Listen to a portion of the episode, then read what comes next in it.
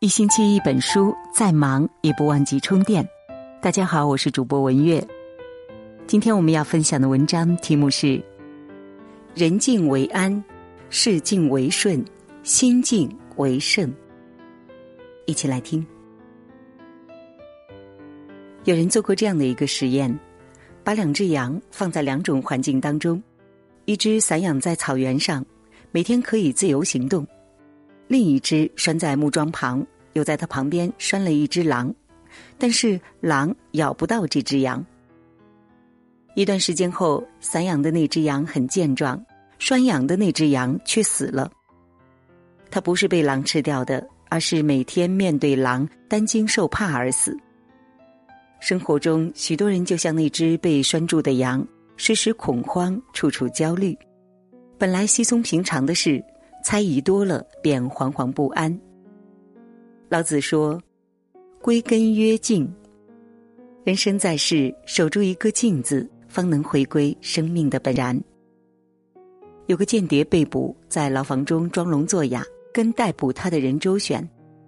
最后，审讯的人说：“好了，你可以走了。”这个间谍仍然平静如水，好像完全没有听懂这句话，最终救了自己的命。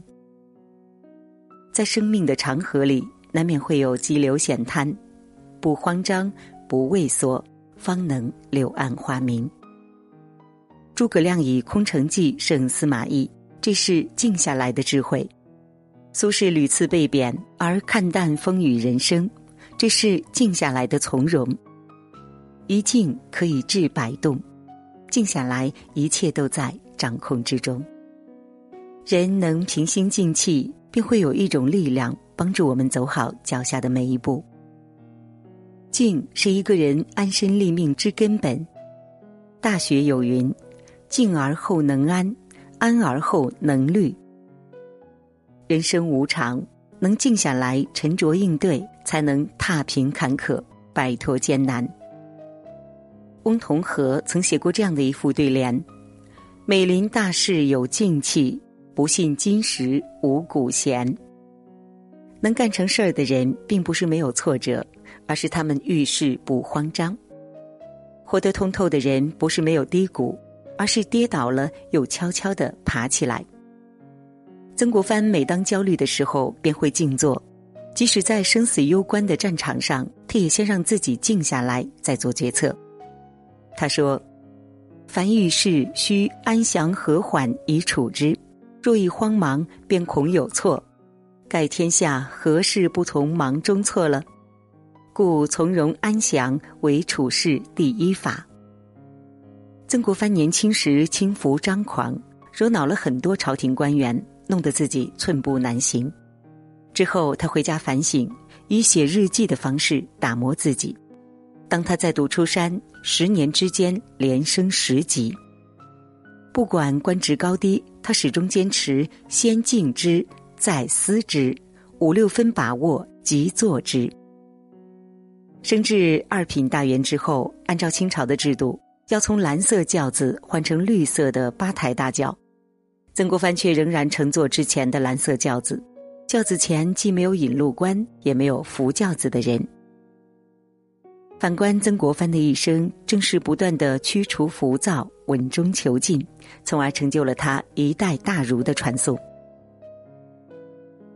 古人云：“不畏浮云遮望眼，自缘身在最高层。”层次越高的人，越能安于朴素，不为浮华所求，踏踏实实走得远。看过这样的一个故事：有个国王召集全国优秀的画家。看看谁能够画出一幅最宁静的画，最后从入围的画作当中挑出两幅进行评比，悬以重赏。第一幅画的是平静的湖，湖面如镜，倒映群山，点缀着如絮白云。第二幅画的是崎岖的山，天空下着大雨，山脚下翻腾着瀑布。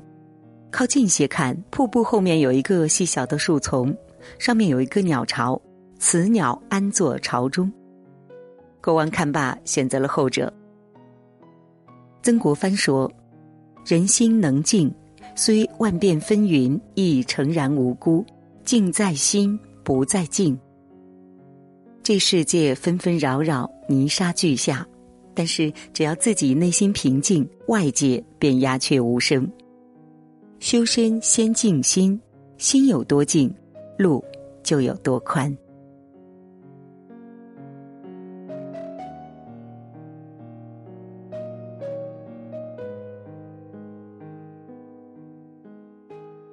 好了，今天的文章就分享到这里了。如果您对我们的文章有自己的看法和自己的见解，欢迎在文末留言区留言互动哦。我是爱交朋友的文月，今天就到这里了，我们下期再见。